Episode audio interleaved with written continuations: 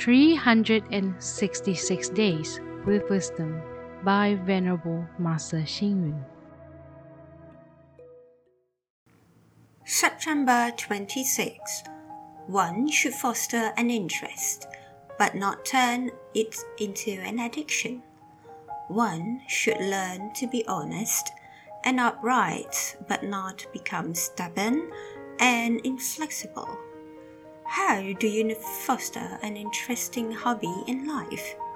A hobby can be reading, a sport, exercise, mountaineering, tea appreciation, playing chess, gardening, or discussion on meditation and the Buddha Dharma among a few friends and so forth. In the old days, people led a very plain and simple life just as that described by the famous poet Meng Haoran from the Tang Dynasty. When he visited his old friend at a friend's farm, he wrote that the window opened out into the vegetable garden, and while drinking wine, we talked of common topics such as mulberry and hemp.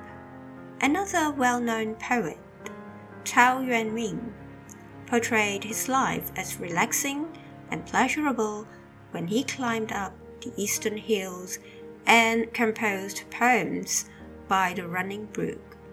Even though their lives were simple, they were undoubtedly interesting and engaging.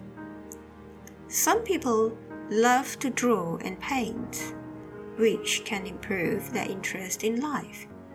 Some love music and songs, which can also enhance their life interests.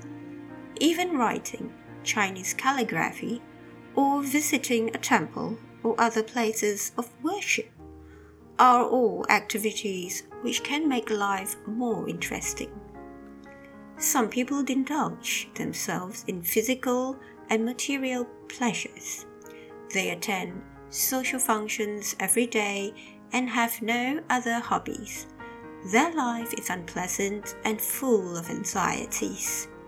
Internet access has actually made our life more interesting, but if we become addicted to it, then it will turn into a mental burden.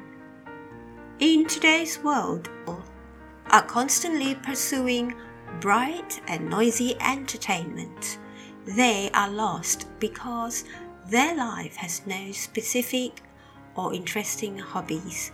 How do you cultivate an interesting hobby in your life? This seems to be the new issue confronting us in the 21st century. Read, reflect, and act. A simple life can also unearth a tremendously interesting hobby.